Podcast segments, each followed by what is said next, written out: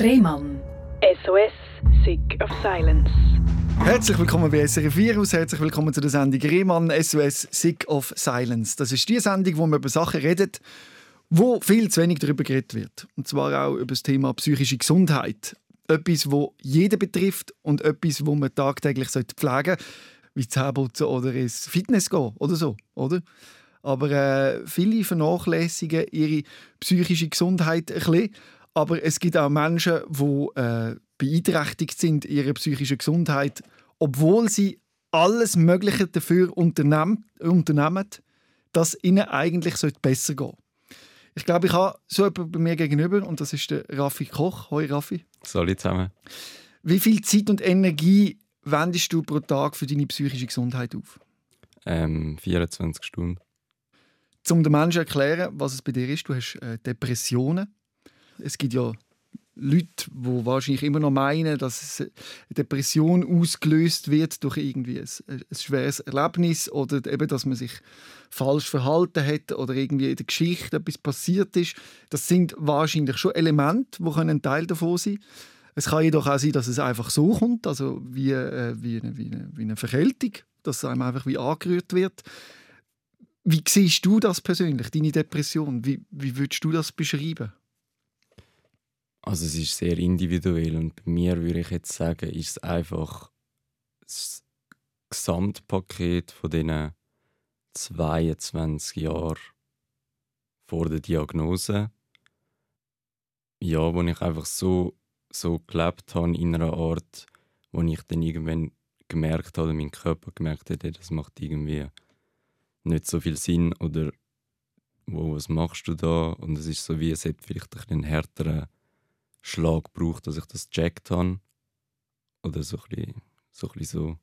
Also du hast tatsächlich das Gefühl, du hättest das können verhindern mit einem anderen Lebensstil? Ja. Meinst du?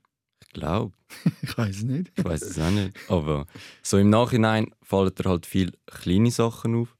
Bei mir ist jetzt nicht etwas Grosses Einschneidendes gewesen, aber es ist so wie wenn halt mega intensiv an dir schaffst ähm, gibt es mega viele Punkte, wo du denkst, so, okay, das hätte ich vielleicht anders machen. Also man, man tut nie, ich würde nie zurückschauen und es bereuen, aber es ist so wie, es fällt dir dann halt einfach auf und es ist so, ja, man langt sich dann an den Kopf und denkt so, ey, wieso habe ich das so lange so gemacht? Oder wieso bin ich nicht früher drauf gekommen, dann wäre es vielleicht jetzt nicht so her gewesen, aber wie gesagt, ich bin immer noch jung und es ist vielleicht auch gut jetzt, dass es ein bisschen härter war, weil jetzt kann ich eigentlich wie mein ganzes Leben neu gestalten. gestalten ja, Was sind denn die Punkte, wo du sagst, ah, das hätte ich anders machen jetzt im Nachhinein? Puh. Ja, sicher mal so ein bisschen.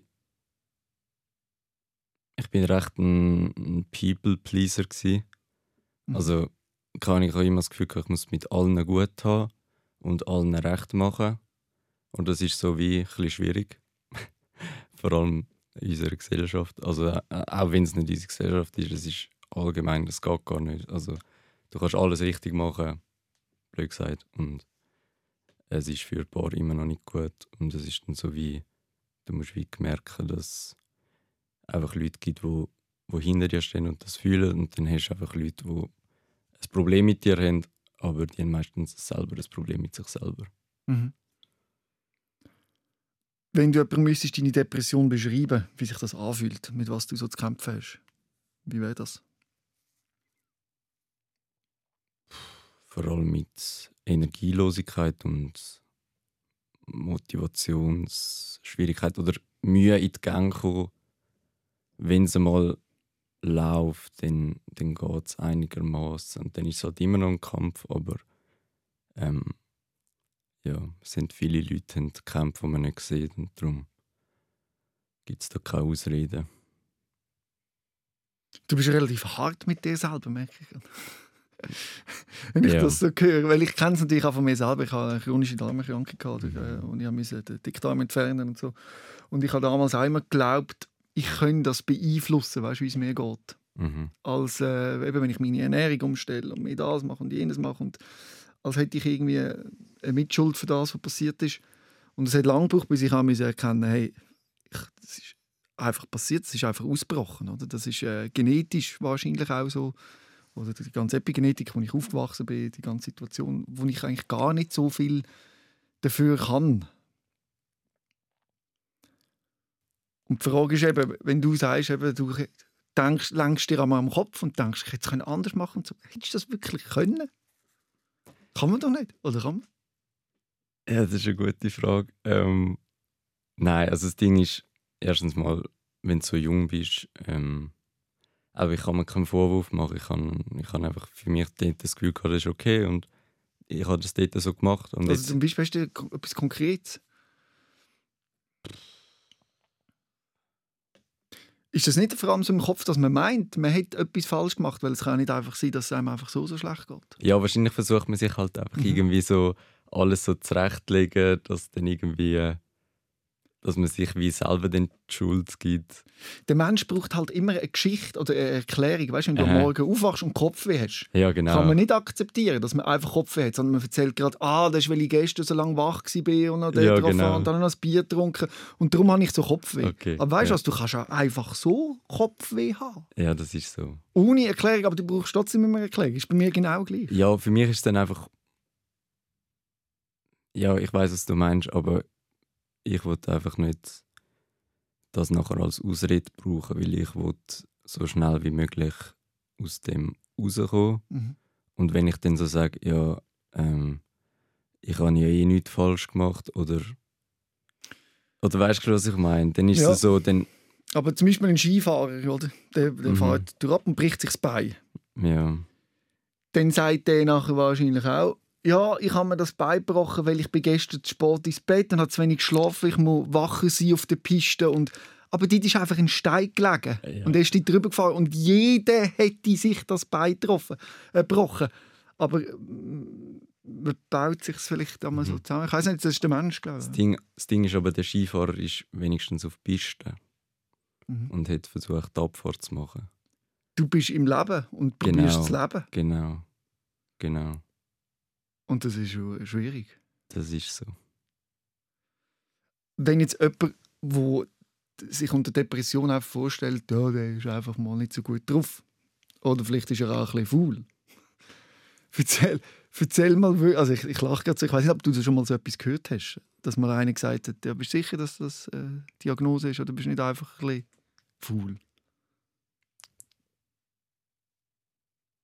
Ja, einfach nicht anschauen, das kann ich nicht ernst nehmen. Ja, hast du schon mal so etwas gehört? Ja, aber eben, die, die, sind, die so Leute sind noch nie konfrontiert mit irgendwelchem, ich weiß auch nicht. Bei denen ist alles gut. Die regen sich auf, wenn der Zug drei Minuten Verspätung hat. Also, Und diesen Leuten, denen müssen wir jetzt erklären, wie sich anfühlt. Dass jetzt einer, der halt das noch nicht gelernt hat, nach dem Gespräch kann sagen, okay, das ist eine Depression. Das ist eine riesige Aufgabe, ich weiß. Ich weiß nicht, ob wir es schaffen. Aber probier es doch das einmal. schafft man schon. Probier es doch mal zu erklären, jemandem, der keine Berührung hat mit den Depressionen, wie sich das sich anfühlt für dich im Alltag, was deine Challenges sind und wie du so damit lebst. Ja, du fühlst dich ein wie ein,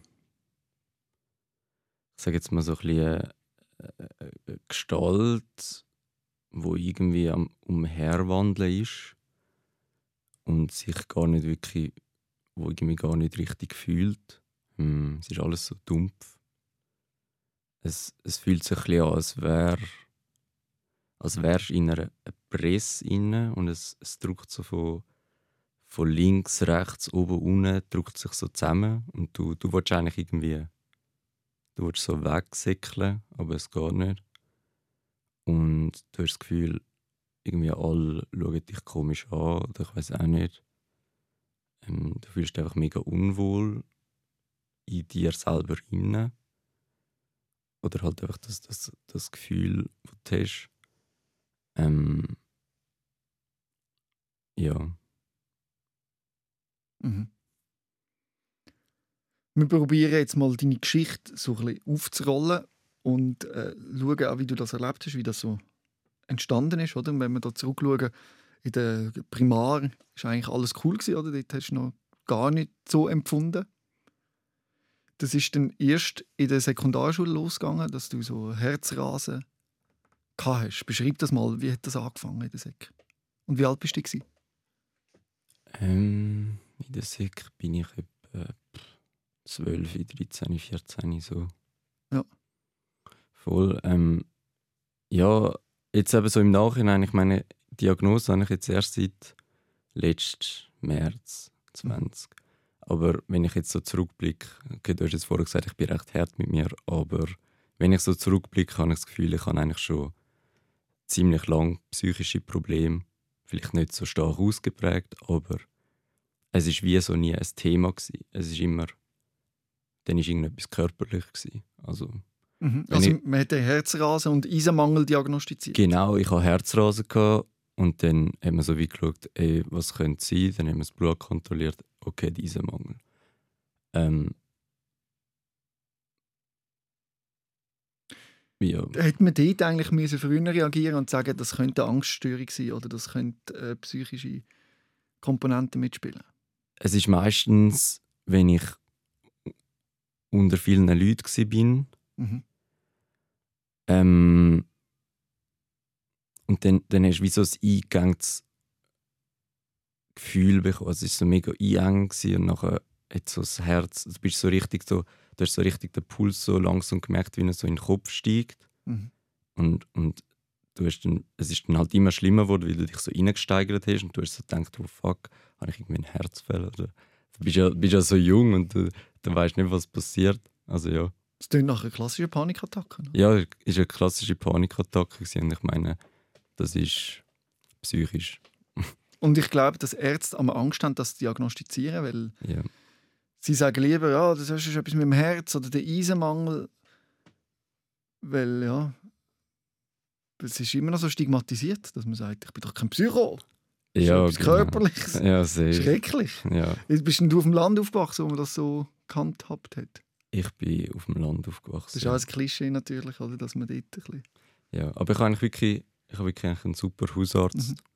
Ich kann mir keinen Vorwurf machen. Und vielleicht ist es sogar besser gewesen, weil wenn ich nachher irgendwie bei so einem Halbschuhe Kinderpsychiater gewesen wäre, hat man wahrscheinlich noch, noch alles noch schwieriger gemacht. Also Mhm. schlussendlich bin ich auch froh, dass ich erst jetzt die Diagnose hatte. Weil ich es irgendwie geschafft bis dahin. Aber es ist dann wahrscheinlich so wie gewesen, es ist, alles hat sich dann so aufgebaut und man hat es halt immer mit sich selber ausgemacht und niemand gehabt, der professionell dir können helfen Mhm. Ich stelle mir vor, wenn man äh, unter äh, vielleicht auch einer gewissen Sozialphobie leidet, die ich jetzt würde unterstellen dem Alter, ist es schwierig in der Schule. Weil äh, dort geht es einmal ein bisschen ruppig zu und her und Mhm. auf die Schwachen geht man drauf. Hast du das erlebt?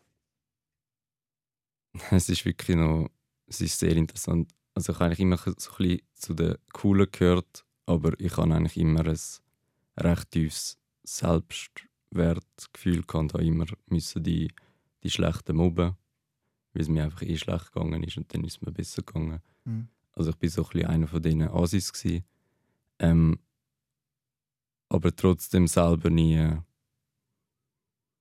wirklich zufrieden mit mir selber gsi. Also es ist so wie ich habe ihm, bin schon lange auf der Suche nach mir selber. So ein bisschen so.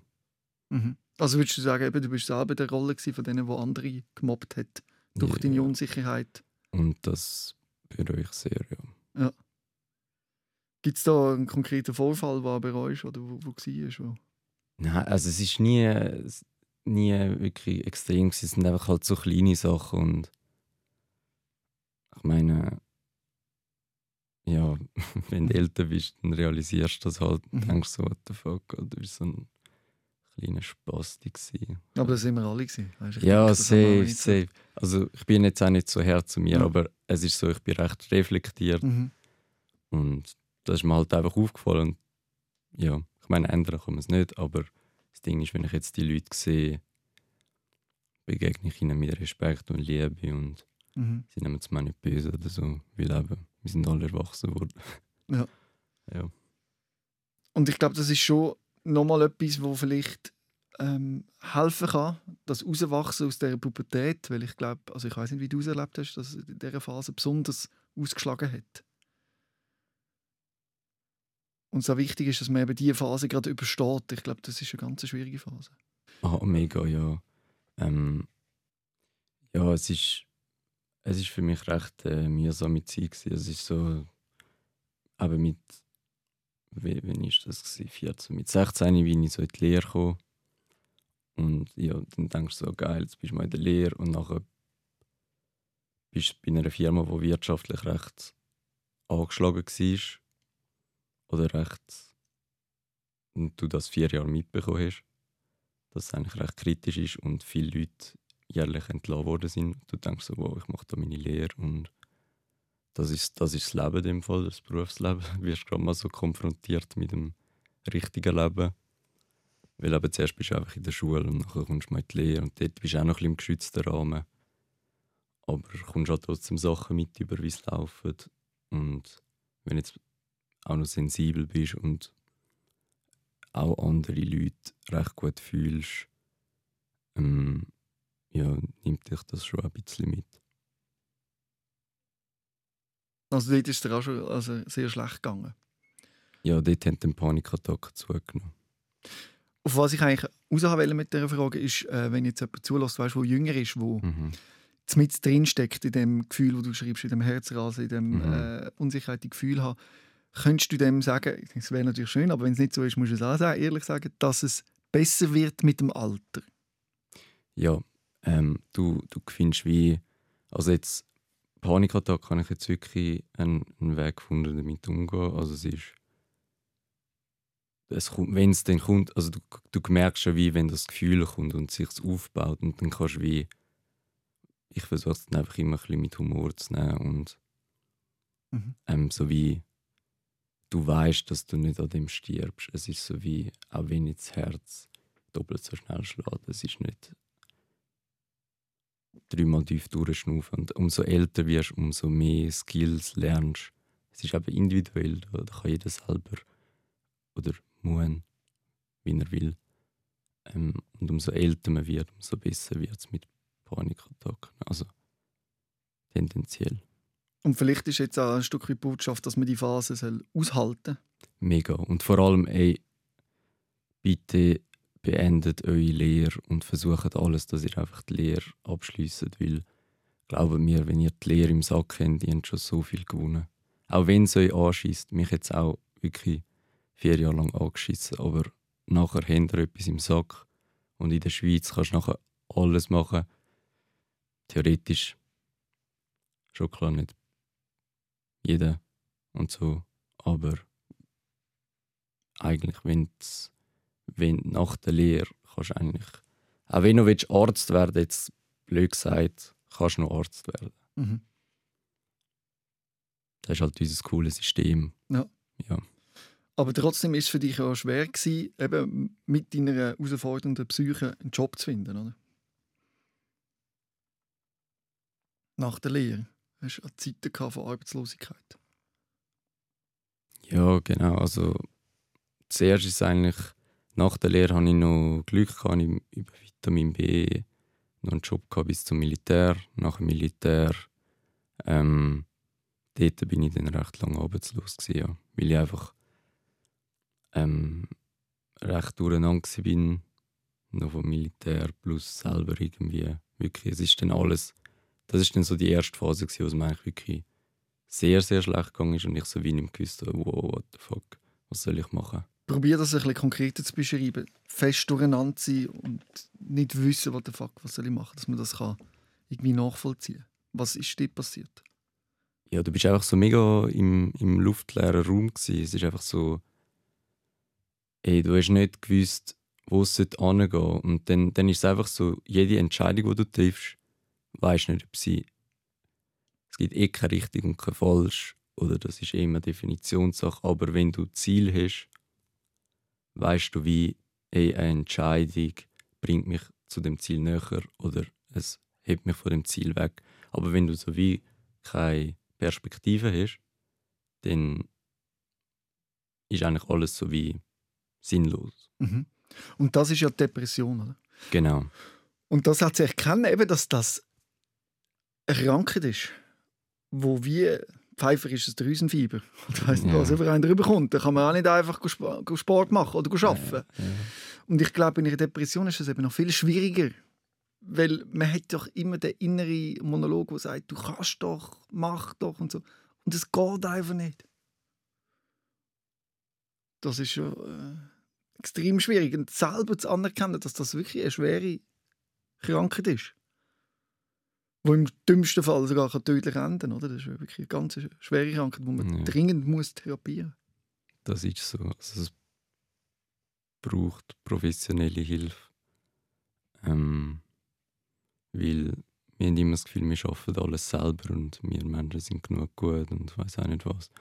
Aber glauben mir, man schafft es nicht alleine.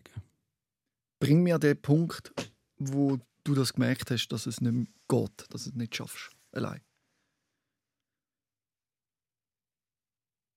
Ich kann wirklich sehr dankbar sein, dass ich gute Familie habe und noch gute Freunde. Weil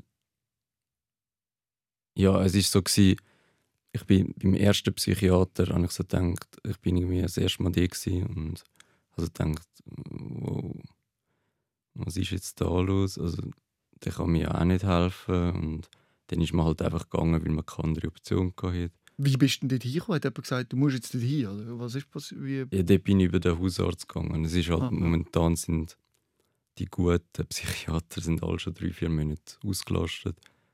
Ja, und das ist auch ein, ein Problem, das wir haben.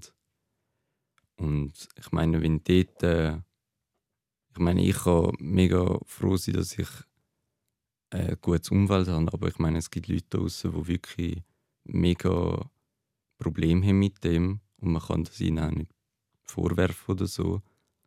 Problem mit was, zum Psychologen zu gehen? Nein, wie schon ein mega ungesundes Umfeld haben. Mhm, Vielleicht mhm. merken sie es noch nicht oder Ja. es ist nicht bewusst, aber es ist so wie, schau, ich habe jetzt die Krankheit gehabt, aber ich habe dafür auch ein gutes Umfeld und darum kann ich wie jetzt das zurückgeben, Mhm. weil ich weiß, wie ich bin in einer Position, um diesen Leuten helfen oder die, weißt, wo jetzt wie, wie soll ich das sagen, es nicht so einfach hatten Mhm. wie ich. Mhm. Schon kann ich es nicht einfach haben, aber ich habe gute Strukturen gehabt. Strukturen gehabt. Also wir's so. gute Eltern, keine toxische Beziehungen. Warte, warte, mach das schnell. Das Licht.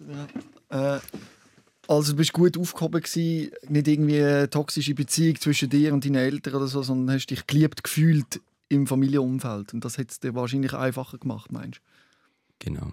du? Mhm. Der Besuch eben bei deinem ersten Psychiater, sagst du, das ist nicht unbedingt das Wahre gewesen. Erzähl davon. Ja, der hat nicht einmal richtig Deutsch können. Ähm, Mhm. Aber es ist so gewesen, es ist so, es ist noch recht speziell gewesen. Ähm, ich bin ein, zwei, dreimal gegangen. Es hat dann auch ein Zeit gebraucht, bis ich, also bis die Diagnose war. Mhm. Ähm, und ich habe zuerst wirklich am Anfang habe ich so mit den Eltern, mit den Brüdern, habe ich so geredet, so, ey, hey, der kann mir nicht helfen, oder was, was mache ich dort?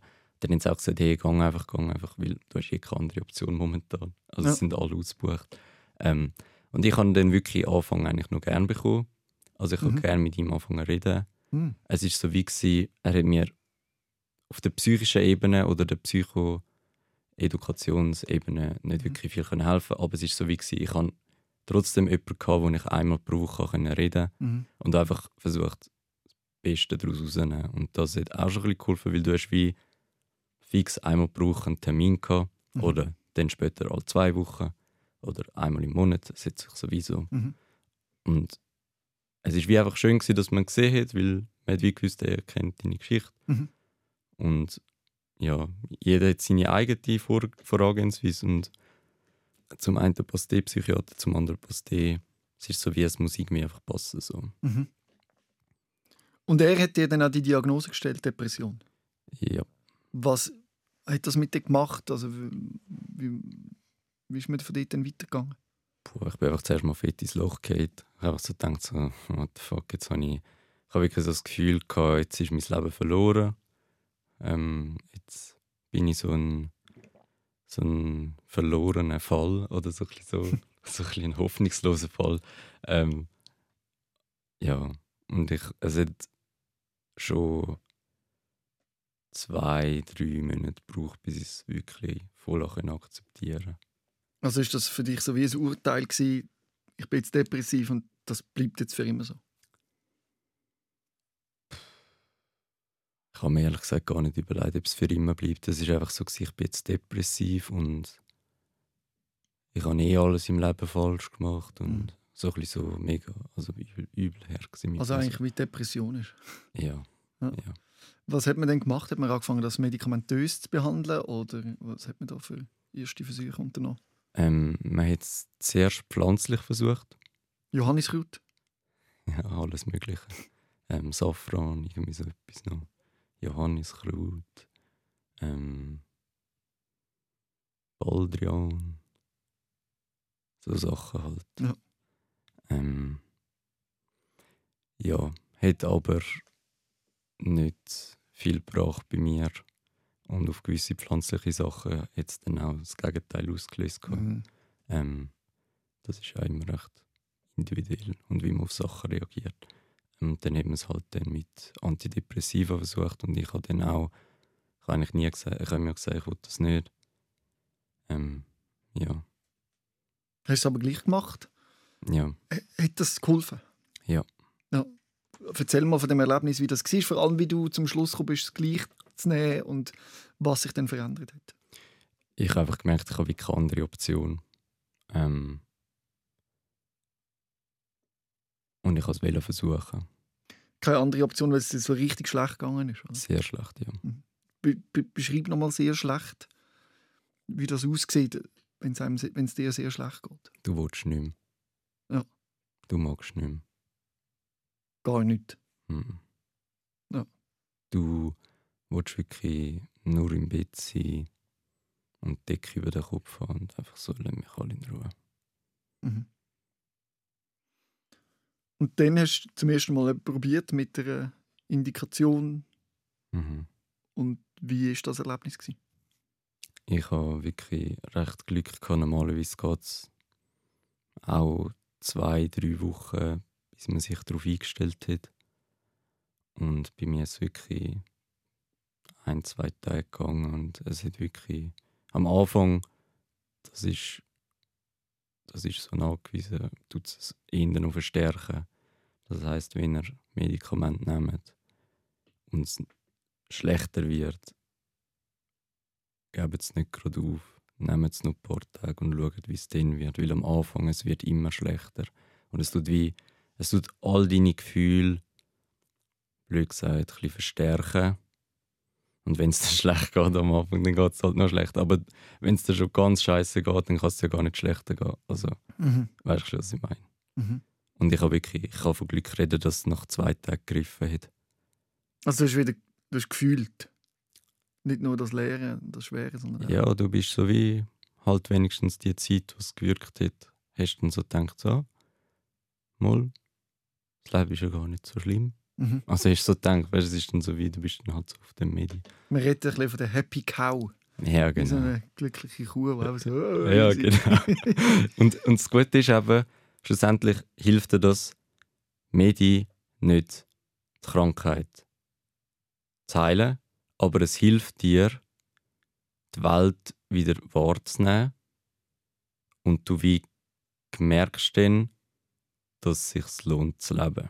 Mhm. Weißt du, was ich meine? Ja, ich weiß, was du meinst. Und das ist der Heilungsprozess. Mhm. Brauchst du die Medikamente heute noch? Ja. Ja. Es, was hast du für ein Verhältnis zu den Medikamenten? Also ist es Ziel von dir, das abzusetzen, weil es irgendwie etwas Böses ist? Oder siehst du auch, könntest du dir vorstellen, das dein Leben lang zu nehmen als Unterstützung und dass das völlig okay ist? Ja, ich habe ein, ein spezielles Verhältnis mit meinem Medikament. Das ist ja so ein bisschen eine On-Off-Beziehung. Nein, aber es gibt so Phasen, wo ich so das Gefühl habe, hey, jetzt habe ich es langsam gesehen und ich will dich so schnell wie möglich absetzen. Will selber schaffen. Ich bin doch selber genug stark. Denke so. Und dann gibt es wieder Phasen, wo ich einfach mega froh bin, dass ich es habe. Jetzt bin ich zum Glück wieder so ein so einer Phase, weil es gibt mir einfach mega guten Boden ähm, ja, dass ich einigermaßen halt meinen Tag kann trotzdem leben und ja, ich spüre auch, wie es ähm, von der Intensität ist und wie es dann Mhm. gegen den Abend wieder abnimmt und ich bin wenigstens froh, habe ich den Tag durch ein bisschen ein hoch, ein künstliches Mhm. ähm, und darum, ich nehme es jetzt mal vorerst und ich habe mir wie gesagt, hey, wenn alles wirklich ausbeindelt ist und stabil und ich wie mega viel Struktur wieder habe, dann kann ich es versuchen abzusetzen. Ob es dann klappt, das sehen wir dann. Aber es ist so wie kein Stress mehr, dass ich es muss absetzen. Weil ich, habe, Mhm. ich habe von dem Medikament, das ich jetzt nehme, keine Nebenwirkung. Nebenwirkung. Ich finde lustig, dass Menschen, die Medikamente müssen nehmen wegen ihrer Psyche, das viel mehr hinterfragen. Ich habe keinen Dickdarm mehr, ich muss jeden Tag Medikamente nehmen, Metamozil, so Mhm. irgendwelche Tropfen und so. Und ähm, wenn ich die nicht nehme, geht es mir auch schlechter. Dann bin ich die ganze Zeit am Schießen. Es Mhm. läuft flüssig hinten raus. Und wenn ich die nicht nehme, oder? Darum muss ich die nehmen. Und für mich ist das völlig, also für all die, die, die keinen Dickdarm mehr haben, zum Beispiel, ist das völlig normal und man findet sich damit ab. Das nehme ich mein Leben lang, damit ich ein besseres Leben habe. Ähm, vielleicht tut es gut, wenn man äh, eine psychische Erkrankung hat, dass man das auch anerkennen kann, dass dir, wie mir der Dickdarm fehlt, im Körper ein Stoff fehlt und du dir einfach den fehlenden Stoff, den die anderen haben, zufügst. Und das wie bei meinem Dickdarm etwas Positives ist. Es ist für dich, um dich zu unterstützen, weil dir fehlt das, du hast die Erkrankung. Das ist eine körperliche Erkrankung vielleicht in der Wahrnehmung.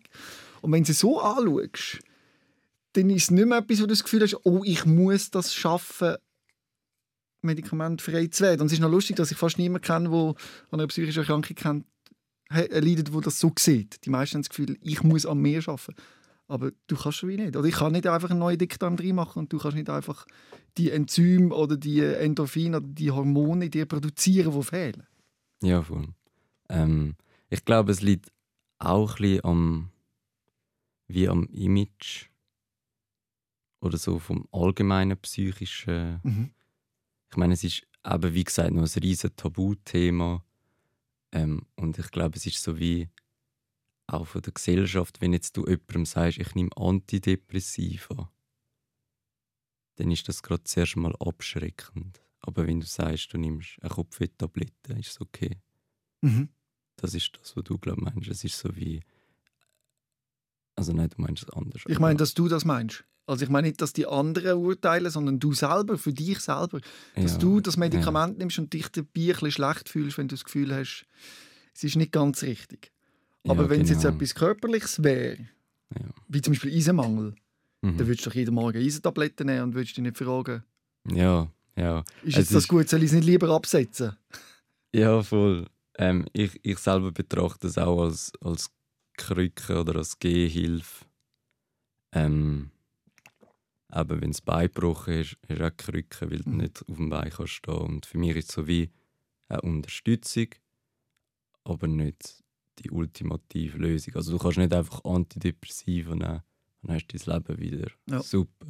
Es ist so wie es braucht beides Mhm. es muss einen gewissen Boden geben, der dir hilft, nachher, wenn du den, den klaren Kopf hast, um ja, Sachen zu machen, die dich in eine positive Richtung steuern. Oder? Mhm. Aber das ist sehr individuell. Und es ist eben auch schwierig, das hat dann gezeigt, du hast dort deine Medikamente schon gehabt, wo du dein Studium angefangen hast. Ja, genau. Und hast dann einen Zusammenbruch gehabt. Erzähl mir mal von dem, was dort passiert ist. Ja, das ist ganz übel. Gewesen. Ähm, ich habe wirklich so ähm, das Gefühl gehabt, okay, jetzt, jetzt kann ich so richtig durchstarten, jetzt habe ich so mein Leben mal so ein bisschen im Griff oder ich weiß so ein bisschen, wo es hin sollte, so fünf Jahre. Bin ich jetzt im Studium und dann, dann arbeite ich nachher einfach ein auf dem Job. Und es ist so wie, gewesen, ich habe mega Perspektiven gehabt. Mhm. habe mir aber selber mega einen Druck gemacht, weil ich so. Ja. Weil das eines meiner grössten Probleme ist. Ähm, und habe halt von Anfang an schon wollen Vollgas geben, aber habe es gar nicht können. Mhm. Ähm, ich habe wirklich die einfachsten Sachen nicht gecheckt. Und es ist einfach so, gewesen, so, what the fuck? Was läuft falsch? Und du hast dich halt dann in etwas reingesteigt und am Anfang war es ja noch easy. Gewesen. Also die ersten zwei Wochen sind es noch fair. Gewesen. Aber nachher hast du dann gemerkt, wie das Studium auch kann sein kann. Und im ersten Jahr ist es ja eh in dann noch ein bisschen Ausschlussverfahren. Also sie machen einfach mal alles, dass noch ein bisschen Leute verlieren. Mhm. Und dann habe ich es dann langsam angefangen zu spüren. Ähm, und habe wirklich auch also alle aufzugehen und so. Ich konnte das gar nicht können machen. Ich konnte nicht mögen. Erstens und zweitens hatte ich den Kopf nicht gehabt. Und ja, es ist dann es ist dann einfach immer schlimmer geworden und dann irgendwann bin ich nur noch in der Wohnung rumgelaufen wie ein Zombie gefühlt und ich habe gar nichts mehr gecheckt. Ich konnte nicht einmal mehr können Spülmittel in die Abwaschmaschine rein tun. Es ist wirklich, also der Ball gehabt, als so versucht rein tun, ist alles neben gelaufen. Also so kognitiv, es ist wirklich... Ich habe mega Angst um mich selber gehabt. Es ist einfach so... Ich glaube Mhm. fast schon ein bisschen, wie sagt man, psychotisch. Mhm. Ja. Wirklich sehr Angst um mich selber, aber darum kann ich ja sagen, wie gesagt, ich habe Glück gehabt, dass ich danach zu den Eltern zurück. Ich meine, wenn ich jetzt keine Eltern gehabt hätte, die mich aufgenommen hätten, Mhm. was hätte ich gemacht? Mhm. Ich meine, ich wäre in dieser Lage nicht gewesen, um ähm, ein Kriseninterventionsding aufzusuchen, Mhm. weil ich wie von dem Angst habe, dass ich mich, also so von dem, weißt du, von dem Image, oder? Ja, dass, Also- du, dass du ein Psychopath bist. Ja, genau. Und es ist dann so wie gewesen, aber wenn ich das wahrscheinlich nicht gehabt hätte, keine Ahnung. Deine Eltern haben dir dann aber geholfen, den Weg Ja. zu finden in eine Klinik. Ja, genau. Wie war das? Gewesen? Erzähl mal. Du bist Ja. zu deinen Eltern und dann? Genau, dann haben wir zuerst mal nach einer Lösung gesucht, sind alle überfordert gewesen. Mhm. Ähm, ja, dann sind wir mal ins Kriseninterventionszentrum Winterthur, haben dann dort geschaut, dass ich eventuell wie eine Woche oder zwei, ich weiß nicht genau, wie es geregelt ist, mal dort bin. Aber es ist dann so wie, wir haben dann gesagt, okay, wir machen wie Krisenintervention bei den Eltern. Mhm. Ähm, ja, es war noch gut, gewesen. mein Vater hatte eh Homeoffice gehabt meine Mutter hat auch nur 50% geschafft. Das heisst, sie haben ein können schauen, also sie haben mich einfach selber, ich bin einfach ein bisschen vor mich hin vegetieren. Mhm. Aber ja, ich bin wenigstens an einem sicheren Ort gewesen, ähm, wo ich mir sicher nicht hätte können. Oder können schon, aber ich habe wie, das ist halt mein Zuhause und es ist so wie, hast dich einfach mal sicher gefühlt und wohl. Mhm. Auch wenn es dir scheiße gegangen ist. So bisschen Hast du denn die Gedanken mal gehabt, dass du äh, hättest wollen, etwas antun oder? so. Ja, jeden Tag. Also äh, theoretisch ganz beenden oder äh, einfach Schmerz zufügen? Oder? Mm, Ich habe mir einfach überlegt, so, also wenn ich so, ich bin immer so ein bisschen den gleichen Spaziergang gemacht bei uns auf dem Land. Mhm. Und ich habe einfach so amigs so den, den Teich gesehen. Also so ein, so ein kleiner See. Oder so Bäume. Und ich habe so gedacht, so, ja, das wäre so chillig, jetzt einfach so ertrinken oder mich so aufhängen. Oder ich Mhm. weiß auch nicht. Und dann bist du halt einfach weitergelaufen und hast, hast deine Musik gehört und ein bisschen die Luft genossen. Und ja, ich habe einfach gesagt, es geht weiter und ich gebe nicht auf. Also die Idee, so quasi auszusteigen, dass es dann leichter ist als das, was du jetzt musst erleben Ja. Ich verstand den Gedanken so quasi. Äh, ich kann ja immer noch gehen. Weißt du, Mhm. jetzt bin ich noch da und wenn es dann gar nicht mehr geht, kann ich immer noch gehen. Das ist wie Mhm. so ein Ausweg. Oder? Mhm. Handkehrum muss man sich ja bewusst sein, dass das die größte Form von der Destruktivität ist, also die größte Form von Schmerz. Also Schmerz ist ja schon da, aber wenn man sich das Leben ja nimmt, dann ist man, total kaputt. Also weißt, Mhm. dann ist man nicht nur nicht mehr da, sondern man richtet einen unglaublichen Schmerz auf der Welt an, Mhm. wo auch wenn der depressive Schmerz schon brutal groß ist, aber wo in keinem Verhältnis mehr steht zu dem, weil der ist noch, noch mal viel, viel, viel größer und das ist eigentlich das Schlimmste, was man machen kann. Aber das kann man sich so rational gar nicht wahrscheinlich überlegen. Oder ich weiß nicht, wie du das erlebt hast. Ja, also. Also man sieht eine Befreiung eben in dem Gefühl wahrscheinlich Mhm. und nicht das Gegenteil, was es eigentlich ist. Ja, aber mit ein falsches Bild Mhm. von allem. Aber wenn man in der Depression ist, hat man eher ein, ein gekränktes Bild. Man hat eher das Gefühl, es ist jeder ge- gegen sich selber und du bist gegen die ganze Welt. Und dann ist es einfacher, wenn du dich einfach. Dann, du denkst so, wie du bist eine Last für die Welt. Mhm. Und du denkst dann noch, ey, durch meine, durch meine Tat gebe ich sogar noch der Welt etwas. Weil ich Mhm. bin ja eh eine Last. Weißt du, was ich meine? Ja. Ich weiß genau, was du meinst. Aber das ist es ja eigentlich nicht, weil wir einfach ein falsches Bild haben. Mhm. Aber sich das bewusst sein, ist unglaublich schwierig oder praktisch unmöglich, wenn du drin steckst. Ja. Du hast gesagt, du bist dann daheim bei deinen Eltern. Dann hat man sich aber entschieden, dass du trotzdem in eine Klinik gehst. Wie ist es denn zu dem Punkt gekommen? ja, wir haben einfach miteinander nach einer Lösung gesucht, ähm, weil es ist so wie gewesen, ähm, entweder gehe ich jetzt wieder in psychiatrische Behandlung, weil ich bin dann nicht mehr beim ersten Psychiater, ich war, weil der mir gesagt, äh, ich kann dir nicht mehr weiterhelfen Mhm. im Sommer. Weil hat dann so wie das Gefühl gehabt, okay, er zieht jetzt aus, fängt das Studium an, hey, er hat doch alles im Griff. Ähm, was wollte ich ihm noch helfen? Aber, aber wie gesagt, darum ist er auch nicht der Psychiater, gewesen, wo wir können weiterhelfen Mhm. Das gibt es leider. Ähm, genau, dann haben wir uns überlegt, soll ich zu einem Psychiater? Dann ist dann aber so, wie gewesen, ja, die Guten sind eh schon, oder die, wo man so denkt, haben, könnten mir helfen, sind so drei, vier Monate ausgebucht gewesen. Ähm, und das ist wie so eine Zeit, wo du nicht willst, wirklich einfach daheim sein und es riskieren, weil du jeden Tag an der Kippe stehst und du wirklich Hilfe brauchst. Mhm. Ähm, und dann haben wir überlegt, eben Klinik, was haben wir da für Optionen? Dann haben wir da Klinik angeschaut, ähm, verschiedene. Und meine Eltern wollten, dass ich in eine andere Klinik gehe, ich habe mich dann gewehrt und gesagt, nein, ich will einfach in eine normale Klinik, also normal. Ja. Es, es hat auch so recht cool tönt, so Privatklinik, Schlössli halt. Ja. Ich habe dann gedacht, jetzt komme ich so in eine Privatklinik, Schlössli am See. Habe ich so gedacht, am See sicher chillig, weißt einfach so ein bisschen die Ruhe. Ja. Aber es war dann nicht ganz am See, gewesen, aber es war ein mega schöner Ort gewesen, zum Spazieren. Ja. Und ja, darum habe ich, das ist wirklich super, dass ich mich für dort entschieden habe. Jeder Klinik kann mir zwar nicht wirklich viel können helfen, aber ähm, ich habe dort einfach zur Ruhe gefunden. Mhm. Wie ist das gewesen? Wie muss man sich das vorstellen? Viele überlegen ja, wie ist das, wenn man so in eine Klinik kommt?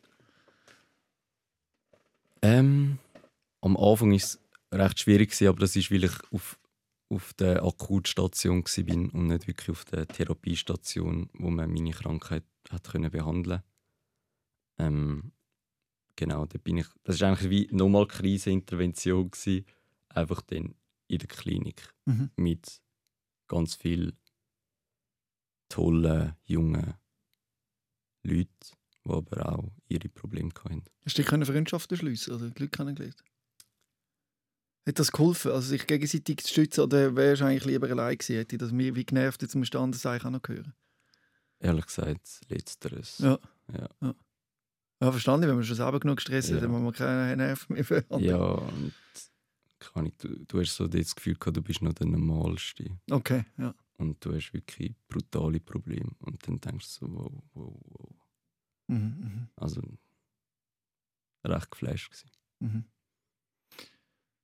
Du bist dort äh, zwei Monate, gewesen, oder? Ja. Und dann beim Entlassen hat man so gesagt, so, jetzt ist der wieder fit, oder? Ja, ist das gewesen? nein, es ist einfach, es ist immer ein das Gleiche bis jetzt gewesen. Man ist in der Klinik und man hat nicht wirklich nach einer Anschlusslösung gesucht. Also es ist so wie, hey, ich bin in die Klinik gegangen, sind wir schon klar, sie haben ihren Job gemacht und man kann ihnen auch nichts unterstellen, weil mit Corona ist eh alles schwierig gewesen und sie sind alle selber belastet gewesen. Mhm. und man hat weniger Programm gehabt. Also, sie haben ihr Zeug gemacht, was wir können machen und in zwei Minuten wirst du auch nicht wirklich gesund. Mhm. Ähm, da muss man realistisch sein. Aber es ist so wie gewesen, wir haben mich nachher einfach wieder zu den Eltern zurückgelassen und wir haben nicht wirklich gesagt, ähm, also schon klar, wir dann ganz am Schluss haben wir dann das mit der Tagesklinik Anmeldung noch aufgeleistet, Mhm. wo auch drei, vier Monate Warteschlaufe hat. Mhm. Aber macht doch das am Anfang von der Klinik. Wenn ihr Ja. eh wisst, dass ich zwei Monate bin. Weißt du, so ein bisschen, es Ja. ist so. Ey, das ist einfach, das ist schon ein bisschen verarscht. Nicht gefühlt. fertig gedacht. Nein. Und das ist ja eine professionelle Institution. Mhm. Und dann denkst du so, wo ist da Professionalität? Wirklich gute Frage. Aber, wie gesagt, niemandem böse oder so. Ja. Dann eben bist du zurück zu den Eltern und dann äh, in eine Tagesklinik. Aber ähm, dann ist auch ein Stück Selbstständigkeit gekommen, indem du eine eigene Wohnung bekommst. Das beschreiben wir im Fall noch viel, dass der Moment, wo sie eine eigene Wohnung haben und nicht mehr so eng betreut sind, dass sie ihnen das wie einen positiven Kick gegeben haben. Aber es kann natürlich auf die andere Seite gehen, und zwar, dass man völlig abrutscht. Das ist ein gewisses Risiko. Wie hast du das erlebt? Ja, es ist ein sehr großes Risiko. Ähm, bei mir ist gerade mal, also ich bin Ende Mai ausgezogen und Juni, Juli, die sind wirklich Katastrophe gewesen. Also ich bin nochmal fett ins Loch gefallen. In der neuen Wohnung? In der neuen Wohnung. Allein? Allein. Weil ich bin von März bis, bis Mai bin ich dann in der Tagesklinik gewesen. es ist so wie, dort bist du auch mega in einem geschützten Rahmen gewesen. Mhm. Und dann ist es so wie, ja, ich, ich bin auch so ein, ein Spezialist. Ich gönne mir immer gerade entweder alles oder gar nichts. Und ich hatte so das Gefühl, ja, jetzt ist die Tagesklinik fertig und jetzt ziehe ich in eine eigene Wohnung und so völlig euphorisch. Mhm. Und nachher, also das ist super, das war eine super Entscheidung, gewesen, aber es ist so wie, ich habe keine Struktur nach der Mhm. Tagesklinik. Ähm, ich bin auf mich selber gestellt gewesen. So, schon klar nicht Leute, die mich unterstützt haben, aber du bist trotzdem über die Hälfte vom Tag mindestens alleine gewesen. Ähm, plus du bist eh eigentlich immer alleine, also in deinem Kopf. Mhm. Wenn du in dem Kampf drin bist, du bist, ich meine, du bist jede Sekunde am Kämpfen. Ähm, und dann bist du noch alleine und dann fühlst du dich noch nicht so wohl, so im neuen Ort und du weißt nicht genau, ich weiß auch nicht, es ist so mega speziell gewesen. Aber Juni, Juli war wirklich die Katz, gewesen, aber dann habe ich ein paar gute Entscheidungen getroffen. Was war eine gute Entscheidung? Ähm, ich habe gemerkt, es sind viele kleine Sachen, die mir nicht wirklich weitergeholfen haben oder mir wie das Leben noch schwerer gemacht haben. Ähm, und ich wie die eins nach dem anderen rauspicken und im übertragenen Sinn eliminieren. Mhm. Ähm, Also so, so schlechte Angewohnheiten finden Genau. und verändern, zum Beispiel. genau. Also ich habe zwar nicht viel gekifft, aber immer ab und zu, Mhm. wenn es gepasst hat. Und ich habe wie gemerkt, ähm, ich bin eh recht ein sensibler Mensch und ich, bei mir braucht es schon wenig und ich, Mhm. es flasht hart rein und es hat mir einfach wirklich überhaupt nicht geholfen. Also im Moment hat es wahrscheinlich etwas gebracht, Ja, das hättest du nicht gemacht. im, im Moment war es sehr nice. Gewesen, aber am nächsten Morgen, es hat wirklich, du hast das Gefühl gehabt, du bist, du kannst gerade wieder eingeliefert werden. Es, ist, es hat einfach alles, was du vorher aufgebaut hast, ist wieder kaputt gewesen. Zuerst habe ich mir gesagt, okay, ich wollte einfach ein, ein gut, äh, eine gute Balance finden, so vielleicht einmal im Monat oder ich weiß nicht, einmal in der Woche, ich weiß ja nicht. Das ist sehr individuell. Ähm, aber ich habe mir dann einfach gesagt, hey, ich mache es gar nicht, weil Mhm. erstens, es bringt mir nichts. Zweitens, kann ich Geld sparen. Mhm. Aber es ist ein Prozess, weil ich kann das so nachvollziehen, wenn es dir schlecht geht, dann probierst du alles, dass es dir besser geht. Und dann äh, äh, trinken, oder, äh, ein paar Bier oder eben Ja. äh, kiffen, das ist so das Erste, wo, wo, wo mir auch in den Sinn voll käme, oder? Ja, safe. Ich, Und ich das bin, ist eine, ich eine, eine Phase, bis man merkt, dass es Scheiße genau das Gegenteil bewirkt. Aha. Ich bin ganz ehrlich, ähm, im Juni, Juli, ich kann ich kann fast, also es ist eh noch, es ist noch EM gsi, Ja. ähm, oder Ja, doch. mal, genau, Mitte Juni bis Mitte Juli. Ja. Ähm, ich habe wirklich, mein, mein Alkoholkonsum ist wirklich sehr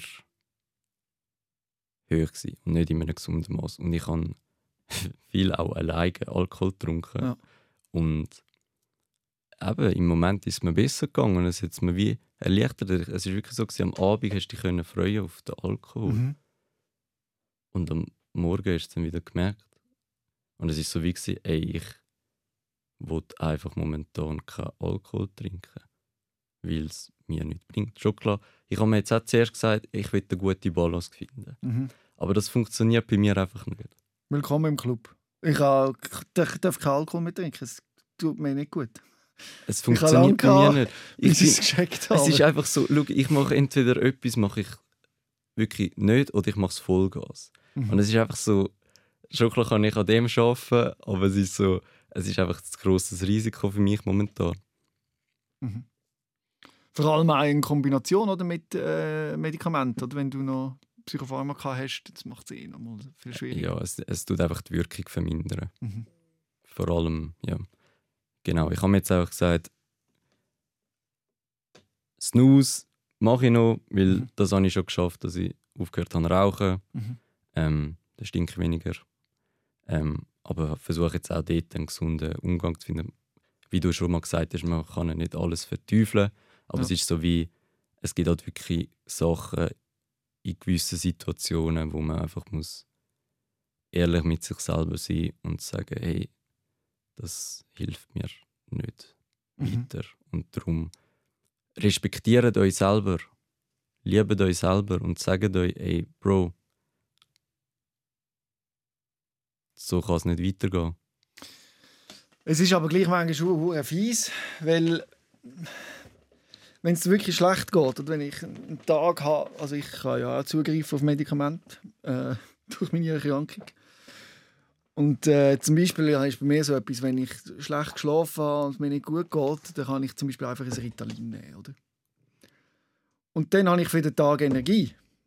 Aber zu Abend bin ich dann, also ich bekomme noch mehr Pickel und es geht mir schlechter und ich bin genervt und äh, und im Nachhinein denke ich immer wieder, oh Mann, wieso habe ich es wieder gemacht? Und dann gibt es wieder Phasen, wo ich es dann wieder fast jeden Tag nehme. Und dann merke ich, ich muss wieder aufhören, dann habe ich es ausgeschlichen, dann habe ich es vielleicht zwei Wochen lang nie mehr genommen. Und dann denke ich wieder, ah komm, heute nehme ich wieder. Und immer, weil du nickst und lachst, kennst Ja, es ist, einfach, es ist einfach so ein innerer Kampf halt. Es Ja, ist so, und, und im Moment das Problem ist, dass der Kater nachher kommt. ja, genau. Es ist immer das so, Problem jetzt brauche ich es, brauche ich es nicht? Wenn ich es nehme, was sind die Nebenwirkungen? Es ist immer so, Ja. ah. es ist so ein Kampf. Ja. Mhm. Und es ist ja nicht nur schlecht, eben vor allem Nein, im nein. Fall von der Psychopharmaka. Ja. Sorry, was Nein, ist gut. was ja. ist Nein, genau, wir haben es, wir genau, wir spüren es genau. Und ich glaube, der Konflikt ist nicht zu unterschätzen, den ein Mensch hat. Und ich habe das auch schon oft mit meinem Arzt diskutiert und der sagt immer, ja, aber Herr Rehmann, jetzt tun Sie doch nicht so, jetzt nehmen Sie doch einfach die Medikamente und dann geht es Ihnen ja besser. Dann sage ich, ja, aber äh, psychisch, emotional, pff, fühle ich mich dann nicht besser. Mhm. Und das versteht er nicht und darum eben habe ich auch eine psychologische Betreuung, mit ihm rede ich dann über das. Das ist wichtig, Und jetzt, ja, das ist, es ist eine riesige Herausforderung, das glaube das Maß zu finden. Also ich meine jetzt auch für dich Mhm. und für mich auch. Und das in, in, in dem Spannungsfeld stehen viel. ich. Ja, schlussendlich, was ich jetzt auch mega gelernt habe, ist vieles einfach eine Frage vom Gleichgewicht und so Mhm. von der Balance. Weil alles im Übermaß ist nicht gut. Egal was. Du kannst auch 10 Liter Wasser am Tag trinken, dann stirbst Ja. Weißt du, was ich meine? Und wenn du gar nichts trinkst, stirbst du auch. Machst du jetzt so, ich habe ja schon wieder viele Sachen ausprobiert, reglementieren ist etwas, also man immer sagt, einmal pro Woche das. Und dann hält man sich ja dran, dann wird es irgendwann zweimal, und dann dreimal und dann sagt man wieder gar nicht mehr. Und nach zwei Wochen fängt es wieder an. Und Wie ist, du das, wie ist das bei dir so? Ist das ähnlich? Oder? Ja, ich habe mich so Phasen, da ist wirklich alles so, so durchgetaktet, so ein bisschen wie Militär, so richtig so. Also auch eben wie ein Suchtmittel, das dann dürftest du nehmen. Ja, genau, es ist so wie, äh, ich darf so viel nehmen und so. Und dann habe ich auch mal mit dem Psychiater darüber geredet und er hat dann so gesagt, ja, man kann alles mega, ähm, man sollte es schon ein bisschen lockerer nehmen und wie sich nicht zu fest einengen und man, man darf sich auch mal etwas gönnen. Ähm, aber es ist so wie, was gönnst du dir denn? Weil man kann sich so viele Sachen gönnen. Mhm. Es ist so wie, was, welches Gönnen tut mir gut, Mhm. wo mir im Heilungsprozess auch hilft, um Mhm. einen Schritt weiter zu gehen. Lustig. Äh, mein Arzt hat genau das Gleiche gesagt. Ja, Herr Rehmann, jetzt tun Sie doch nicht so. Und nehmen Sie doch, wenn Ihnen die Opiattropfen gut tun, dann nehmen Sie die doch öfters zu oben. Und sie tun da gut. Ja. Aber am nächsten Tag kommt so das Gefühl auf, oh. Ja. So irgendwie wie ein, Schuld, ein Schuldgefühl, ein Mhm. innerliches. Das hätte ich irgendwie etwas gemacht, als wäre ich ein schlechter Mensch. Mhm. Kennst du das? Mhm. Und dann habe ich das Gefühl, kommt da mal ein bisschen wenig Verständnis entgegen. Aber eben nicht nehmen und dann die ganze Zeit ins Bett schießen, ist auch keine Variante. Das Ja, scheiße, ja, wortwörtlich. Wortwörtlich. Ja. Aber wir sind auf dem Weg und das Gute ist ja, dass du es erkennst. Das ist Weißt? der erste Schritt. Du setzt dich damit auseinander.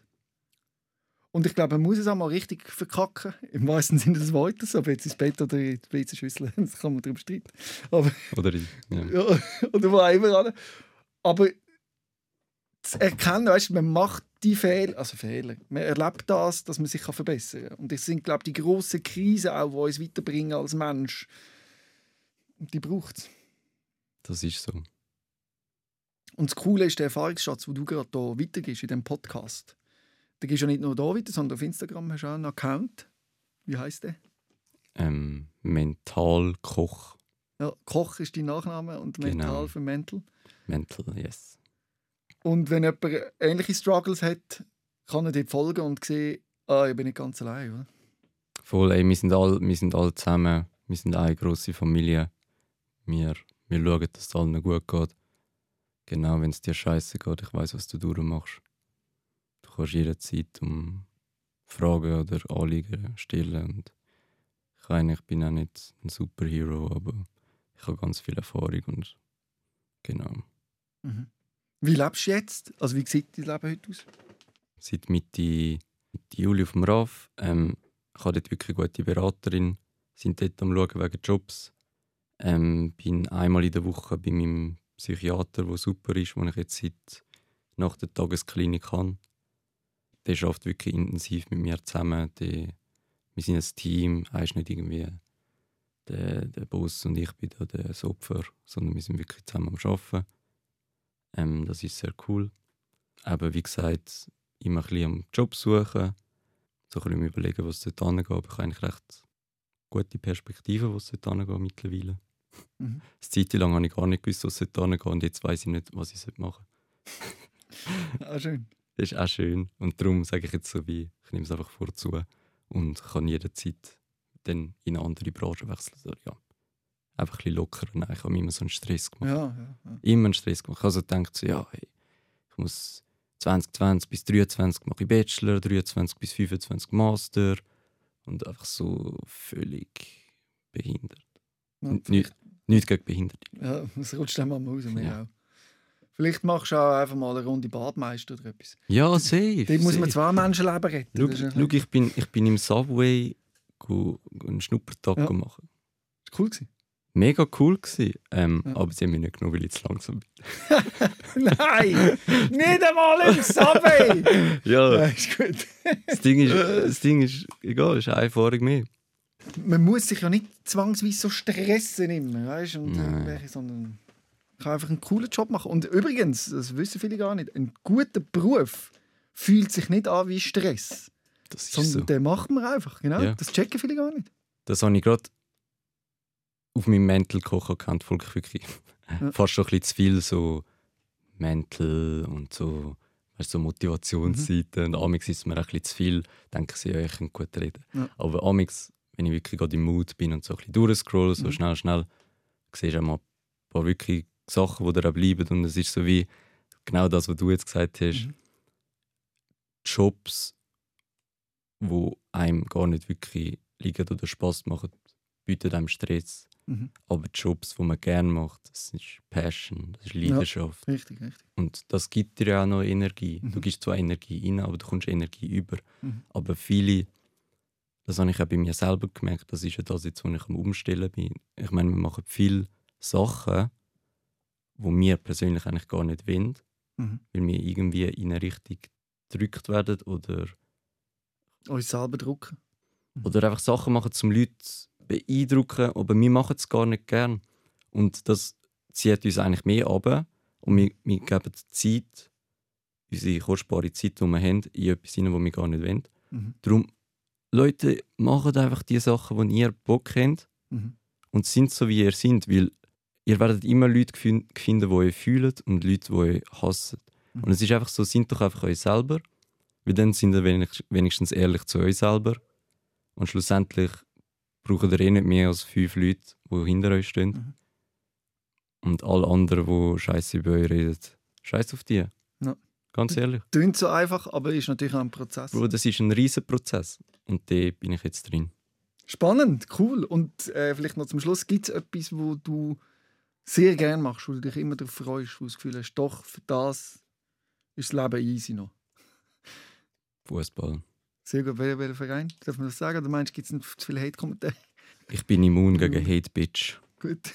Das ist Line von Jamal. Rapper aus Winterthur. Ja. Shoutout an Jamal. Wer, welcher Verein? Ma Manchester United. Ah, wirklich schön. Seit, aber ey, jetzt kommt der Hate, äh, ich Manchester United-Fan wegen CR7. Ich bin schon Manchester United-Fan seit 2005, also Wie hast du den Match gegen IB erlebt? Das Hinspiel, müssen wir sagen, weil ich weiß nicht, wenn das ausgeschaltet wird. Jetzt haben wir- es emotional verkraftet. Gut, also herzlichen Dank, schön bist du da gewesen.